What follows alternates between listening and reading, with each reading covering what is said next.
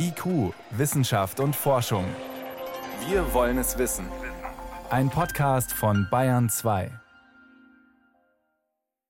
Wir besorgen den Impfstoff prophylaktisch. Hier geht es darum, dass man schnell handelt, denn wenn die Ausbrüche weitergehen würden, dann könnte eine Ringimpfung tatsächlich auch eine Rolle spielen. Zum jetzigen Zeitpunkt arbeiten wir nur mit den Methoden, die Herr Wieler gerade vorgetragen hat, dass wir die Menschen isolieren und in Quarantäne bringen. Impfstoff, Quarantäne, Isolierung, geht das schon wieder los? Nein, die Affenpocken sind mit Covid-19 nicht vergleichbar und geimpft werden, wenn überhaupt, vorerst nur ganz wenige.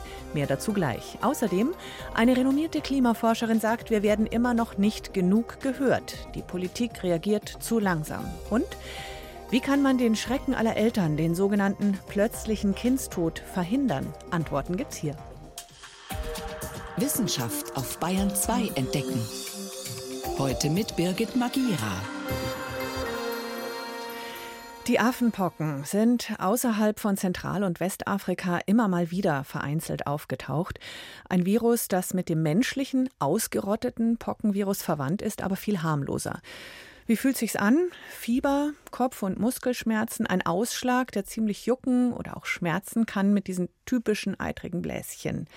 Die allermeisten Patienten, Patientinnen werden von allein wieder ganz gesund, ohne Behandlung und auch ohne langfristige Beschwerden. Die bis jetzt knapp 200 Fälle in vielen verschiedenen Ländern gleichzeitig, einige davon auch in Deutschland, in Bayern, das ist neu. Fachleute sprechen von einem ernsten Ausbruch einer ernstzunehmenden Krankheit und trotzdem ist es eine völlig andere Situation als bei Corona, sagt auch Professor Ralf Wagner, Virologe am Institut für Mikrobiologie in Regensburg. Warum? Die einfache und kurze Antwort ist, dass sich Corona über eine einfache Tröpfcheninfektion auch über gewisse Distanzen hinweg, einen Meter oder, oder mehr, sehr, sehr, sehr, sehr effizient ähm, übertragen lässt. Ja, es gehört zu den mittlerweile ansteckendsten Viren sozusagen bei den neuesten Varianten, die es, äh, die es überhaupt gibt.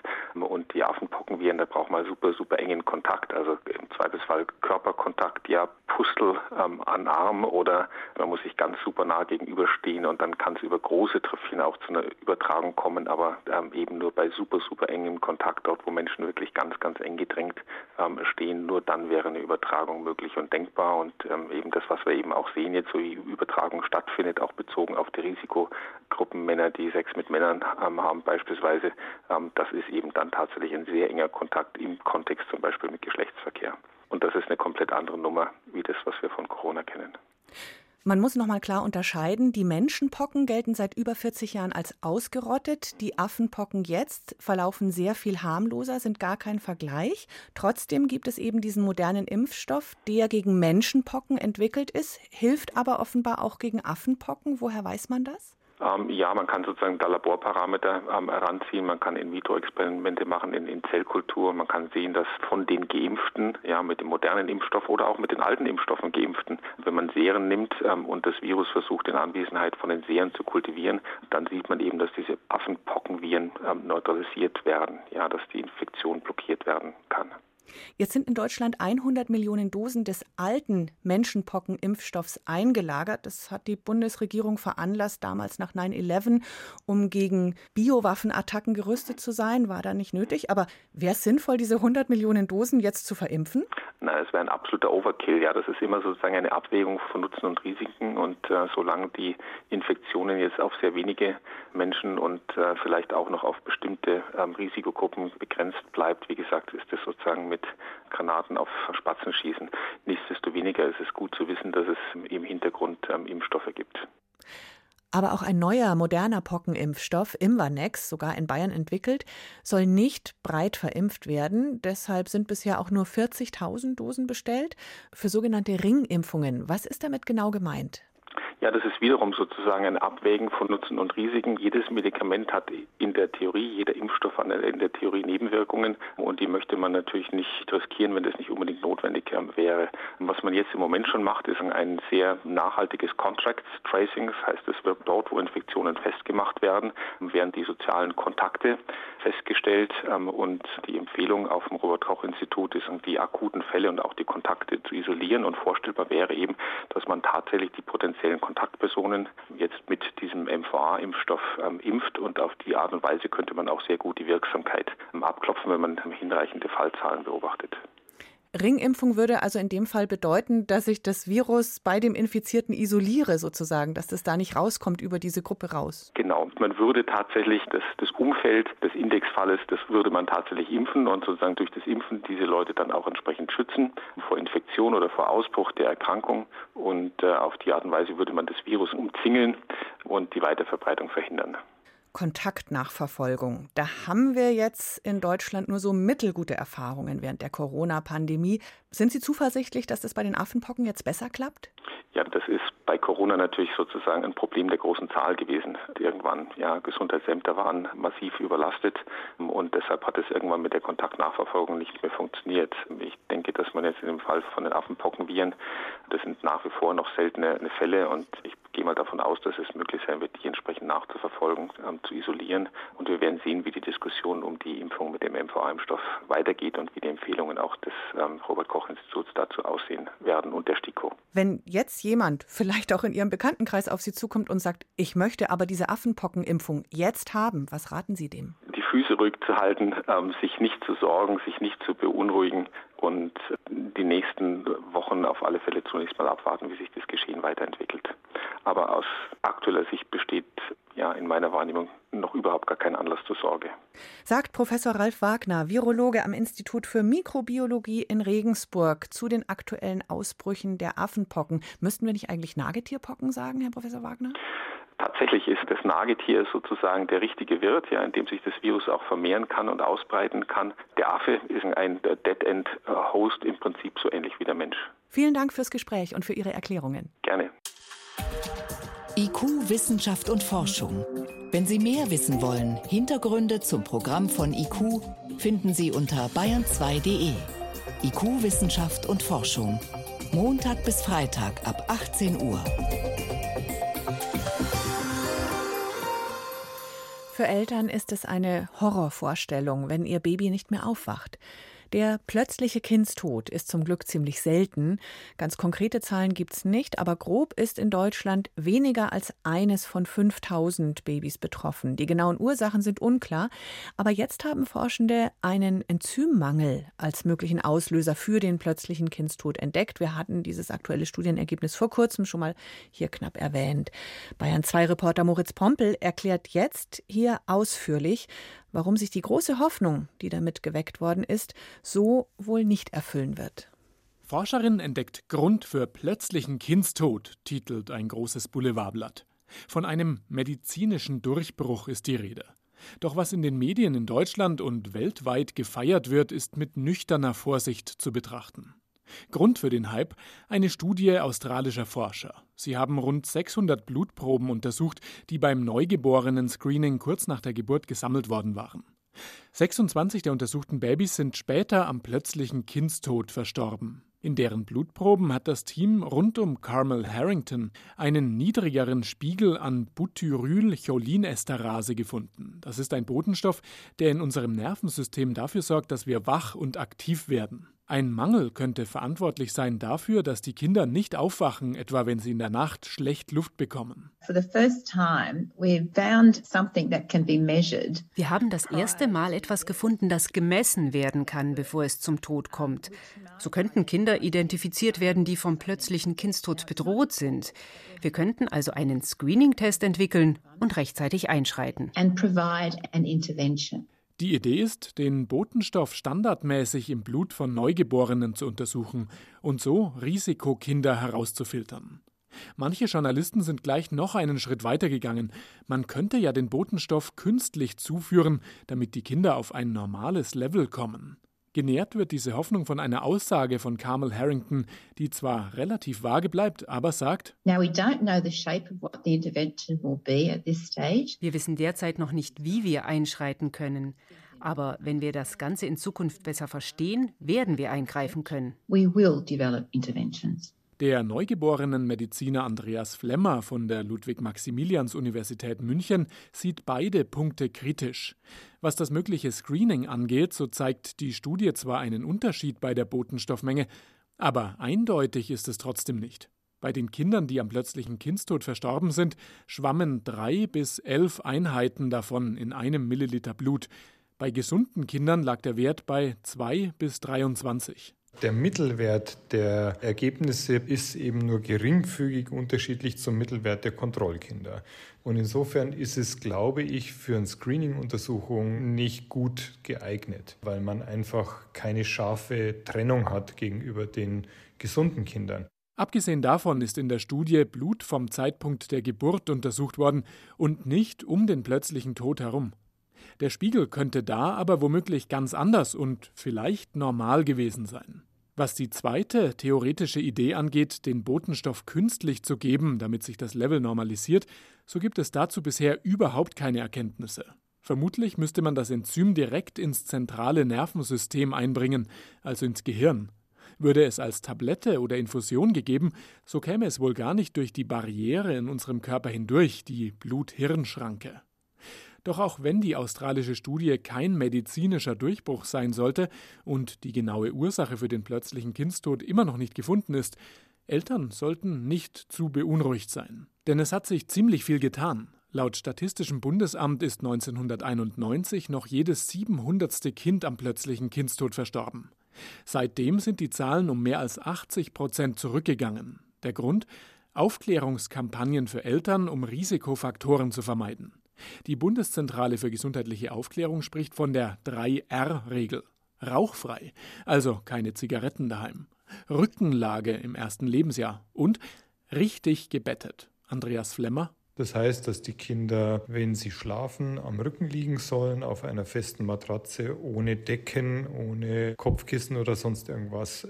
Warum ist es so? Weil eben viele Kinder, die einen plötzlichen Kindstod erlebt haben, in einer solchen Abdeckungssituation gefunden wurden. Also entweder, dass sie auf dem Bauch lagen, mit dem Kopf in ein Kissen oder in eine weiche Matratze und die kindliche Körpertemperatur erhöht war. Deshalb sollte der Raum nicht zu warm beheizt sein. Viele Mediziner raten davon ab, dass die Eltern gemeinsam mit dem Baby in einem Bett schlafen, auch wenn Studien hier uneinheitlich sind. Das Baby sollte gestillt werden, auch das hilft gegen den plötzlichen Kindstod, vermutlich weil die Kinder so optimal ernährt sind und eine gesunde Abwehr entwickeln. Wenn Eltern diese Ratschläge beherzigen, können sie ziemlich beruhigt sein und müssen nicht auf einen medizinischen Durchbruch warten. Aktuelle Forschung aus der Medizin zum plötzlichen Kindstod. Informationen von Moritz Pompel waren das um gleich 18 nach 6 hier in Bayern 2. Bayern 2. Wissenschaft schnell erzählt. Das macht heute Veronika Bräse und wir starten mit Arbeitssucht. So viele, jeder, jede Zehnte in Deutschland ist arbeitssüchtig. Wie zeigt sich das? Also das zeigt sich an zwei Dingen. Zum einen arbeiten diese Menschen natürlich sehr viel am Tag. Die arbeiten schnell und die machen oft mehrere Sachen parallel. Und zum anderen fühlen sie sich innerlich getrieben. Die können nur mit schlechtem Gewissen freinehmen, können sich abends und in der freien Zeit kaum entspannen, so als hätten sie Entzugserscheinungen. Oh, da kenne ich aber echt ein paar. Workaholic, oder? Typisch Workaholic. Ja, genau. Den Begriff, den gibt es schon seit 50 Jahren. Den hat ein amerikanischer Psychologe geprägt. Erstaunlich ist, dass zum Beispiel Informatiker Techniker oder IT-Nerds gar nicht so viel am Rechner verbringen, so viel Zeit, wie man denken könnte. Am stärksten beuten sich Menschen aus, die in der Land-, Forst- und Tierwirtschaft arbeiten oder im Gartenbau. Mhm. 19 Prozent von ihnen arbeiten suchthaft, sucht, na, suchthaft viel, Entschuldigung. Bei den Selbstständigen, also die selbst und ständig arbeiten, da sind es 14 Prozent. So eine Studie der TU Braunschweig. Führungskräfte sind generell stärker betroffen als normale Arbeitnehmer. Frauen trifft es auch mehr als Männer. Mhm. In kleinen Firmen neigen Mitarbeiter stärker zur Selbstausbeutung als in großen naja, Unternehmen. Gut, die haben äh, Betriebsräte, oder? Die großen alle. Die großen, die haben auch eine Personalabteilung, die alles im Blick hat, also wie viel jeder oder jede arbeitet. Das Arbeitszeitkonto darf nicht überquellen. Mhm. Regeln im Betrieb helfen also generell, dass nicht exzessiv und zwanghaft gearbeitet wird. Jetzt ein Sprung in die Geschichte. Vor 4000 Jahren entstand die riesige der Steinkreis Stonehenge in England. Jetzt weiß man mehr über die Bauarbeiter, die damals die großen Steinblöcke antransportiert und aufgestellt haben. Weil man hat Knochen gefunden? Nee, was anderes. Versteinerte Exkremente. Und die untersucht hm. man jetzt mit moderner Technik. Ergebnis: Die Bauarbeiter hatten Darmparasiten. Und zwar von infizierten Rindern. Genauer gesagt von den Innereien der Rinder, die sie vorher offenbar nicht lange genug gekocht oder gegrillt hatten. Und auch die Hunde, die sie dabei hatten, waren von diesen Darmparasiten befallen. Den Hund hat man also offenbar auch diese Essensreste gegeben. Okay. Hat man sonst noch was in, da gefunden? Ja, also interessant ist, dass man auch Hinweise auf Milch und Käse im Stuhl der Arbeiter gefunden hat. Das heißt, die hatten offenbar nicht nur ihre Wachhunde dabei, sondern auch Kühe für die Milch und generell Rinder zum Schlachten. Mhm. Und frühere Studien hatten auch Schweine als Fleischquelle angegeben. Möglich ist, dass da eben in Stonehenge ganz unterschiedliche Menschen mit verschiedenen Bräuchen zusammenkamen, um dann in dieser großen Gemeinschaftsleistung die riesigen Steine aufzurichten. Respekt auf jeden Fall. Mhm. Zum Schluss zum kleinsten Vogel der Welt, dem Kolibri. Der kleinste von ihnen, der misst nur sechs Zentimeter vom Schnabel bis zum Schwanz.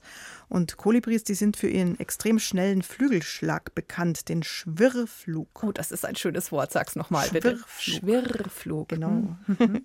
US-Forscher wollten wissen, wie der Klimawandel den Kolibris zusetzt. Die verlagern ihren Lebensraum jetzt schon in höhere Bergregionen, um der Wärme zu entkommen. Und deshalb haben die Forscher jetzt einige Kolibris in Kalifornien eingesammelt und die gleich mal 1200 Meter Höhenmeter weiter nach oben gebracht und da oben beobachtet, ja, was mit ihnen passiert. Auf 3800 Metern war das. Hm. Und das Ergebnis war, dünne Luft und niedriger Luftdruck setzt den Vögeln zu. Der Schwirrflug, der viel Energie kostet, 40 bis 50 Flügelschläge pro Sekunde, der funktioniert da oben nur noch teilweise. Zwischendrin fallen die Tiere in so eine Art Starre und schlafen, um Energie zu sparen.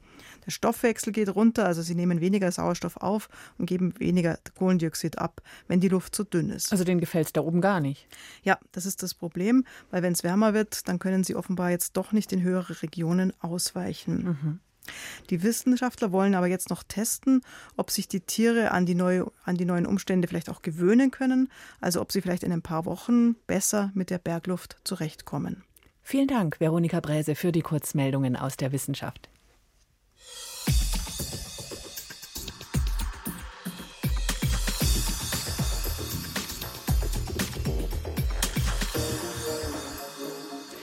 Ach, das war doch immer mal wieder heißer und trockener als sonst, das kommt doch vor. Klimaskeptiker konnten lange Zeit abwiegeln und behaupten, dass man das doch gar nicht so genau sagen könne und jetzt mal hier keine Panik mache. Die Zeiten sind vorbei. Auch dank der sogenannten Attributionsforschung. Damit kann man mittlerweile sehr genau und auch sehr schnell berechnen, ob eine Wetterlage noch normal ist sozusagen. Die massiv lang andauernde Hitzewelle aktuell in Pakistan und Teilen Indiens zum Beispiel ist zu großen Teilen eine Folge des Klimawandels, so ein aktuelles Studienergebnis der renommierten Klimaforscherin Friederike Otto und ihrem Team. Vor der Sendung konnte ich sie fragen, was das jetzt bedeutet für die Häufigkeit, also wie oft sowas künftig auf uns zukommt. Dieses Ereignis ist auch heutzutage mit Klimawandel noch ein seltenes Ereignis. Es ist ungefähr ein Jahrhundertereignis.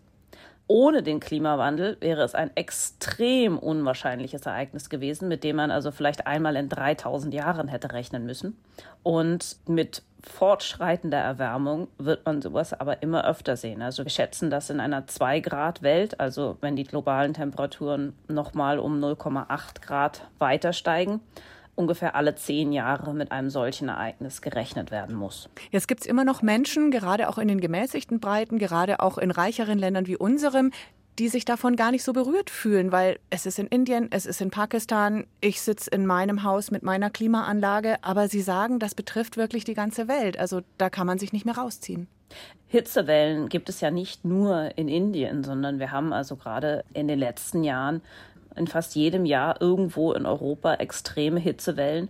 Und das Problem ist, dass man die Auswirkungen nicht sofort sieht. Aber Hitzewellen sind in allen Ländern, in denen wir Statistik haben, mit ganz großem Abstand die tödlichsten Extremereignisse. Und das ist eine bisher völlig unterschätzte Folge des Klimawandels, eben teilweise auch dadurch, dass, wenn wir über Hitzewellen reden, und Schreiben in Zeitungen, dann ist oft bebildert mit Menschen, die im Stadtpark sitzen oder im Springbrunnen planschen. Und die Menschen fallen halt nicht tot auf der Straße um, sondern es sind diejenigen, die in schlecht isolierten Häusern leben, die Vorerkrankungen haben und so weiter, die still und leise in ihren Häusern sterben und dann Monate später in Statistiken auftauchen. Aber Hitzewellen sind absolute Killer und nicht mhm. nur für alte Menschen. In Indien und Pakistan fallen Vögel tot vom Himmel, weil sie in der Hitze nicht mehr fliegen können. Und Tiere liegen im Straßengraben verendet. Das ist dann nicht heimlich still und leise in den Häusern. Warum berühren uns diese Bilder so wenig? Tja, also mich berühren diese Bilder. Und es ist auch einer der Gründe, warum ich also denke, dass gerade solche Studien extrem wichtig sind, um eben darauf aufmerksam zu machen. Und es ist ja nicht so, dass man nichts dagegen tun könnte.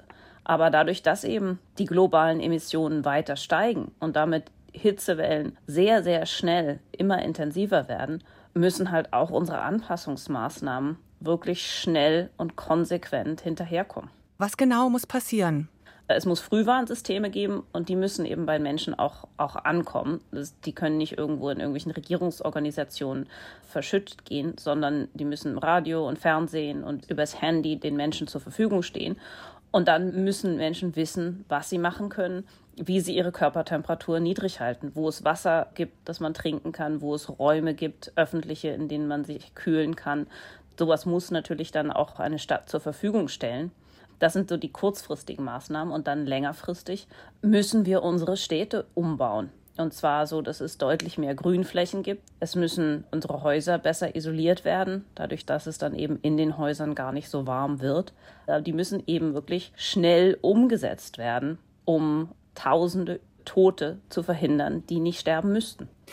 Das Time Magazine hat sie zu einer der 100 einflussreichsten Personen des letzten Jahres gekürt. Die Zeitschrift Nature sagt, sie sind unter den Top 10 der Wissenschaftlern, die das vergangene Wissenschaftsjahr geprägt haben. Sie sind Leitautorin des sechsten Sachstandsberichts des Weltklimarates.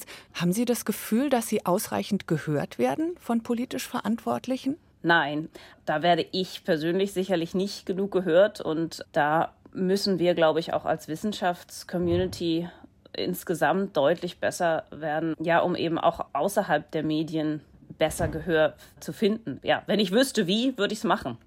Denn also solange es nach wie vor der Fall ist, dass Saudi Aramco die am höchsten bewertete Firma der Welt ist und solange BP und Shell mit ihrem jetzigen Businessmodell Rekordgewinne machen, solange also das Verbrennen fossiler Brennstoffe wahnsinnig lukrativ ist, so lange werden wir dem Klimawandel keinen Einhalt gebieten. Wir sprechen hier von Journalistin zu erfolgreicher Wissenschaftlerin sehr sachlich miteinander. Greta Thunberg hat sich hingestellt und sinngemäß gesagt, warum werdet ihr nicht alle panisch? Und ihr wurde vorgeworfen, so wütend zu sein. Ich merke aber, wenn meine zwölfjährige Tochter zu mir sagt, Zitat, Mama, eure Generation hat's echt verkackt. Erlauben Sie sich Emotionen? Bräuchten wir vielleicht sogar mehr Emotionen? Es braucht Greta Thunberg, die wütend ist. Also ich glaube, wir brauchen noch viel mehr davon. Wir brauchen auch zum Beispiel viel mehr Kunst, die sich wirklich mit dem Thema auseinandersetzt. Ich habe immer noch keinen einzigen wirklich guten Roman gesehen, der also sich mit dem Thema Klimawandel auseinandersetzt. Und wir müssen das System, auf dem unsere Welt funktioniert, grundlegend ändern. Und das ist schwierig. Ich meine, das haben wir lange, lange Zeit, haben wir es gar nicht wirklich versucht und haben uns von der fossilen Industrie einreden lassen, dass, naja, die Wissenschaft ist ja ganz unsicher und man weiß ja gar nichts und ist alles nicht so schlimm.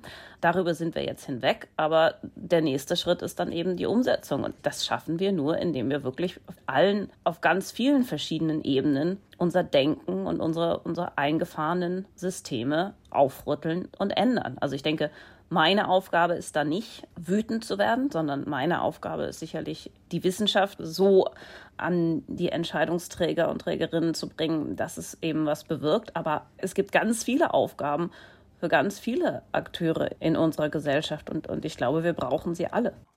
Sagt Friederike Otto, Klimatologin am Imperial College und Autorin des aktuellen Weltklimaberichts. Welchen Anteil hat die Erderhitzung an der aktuellen Hitzewelle in Pakistan und Indien? Vielen Dank fürs Gespräch und Ihre Erklärungen. Da nicht für.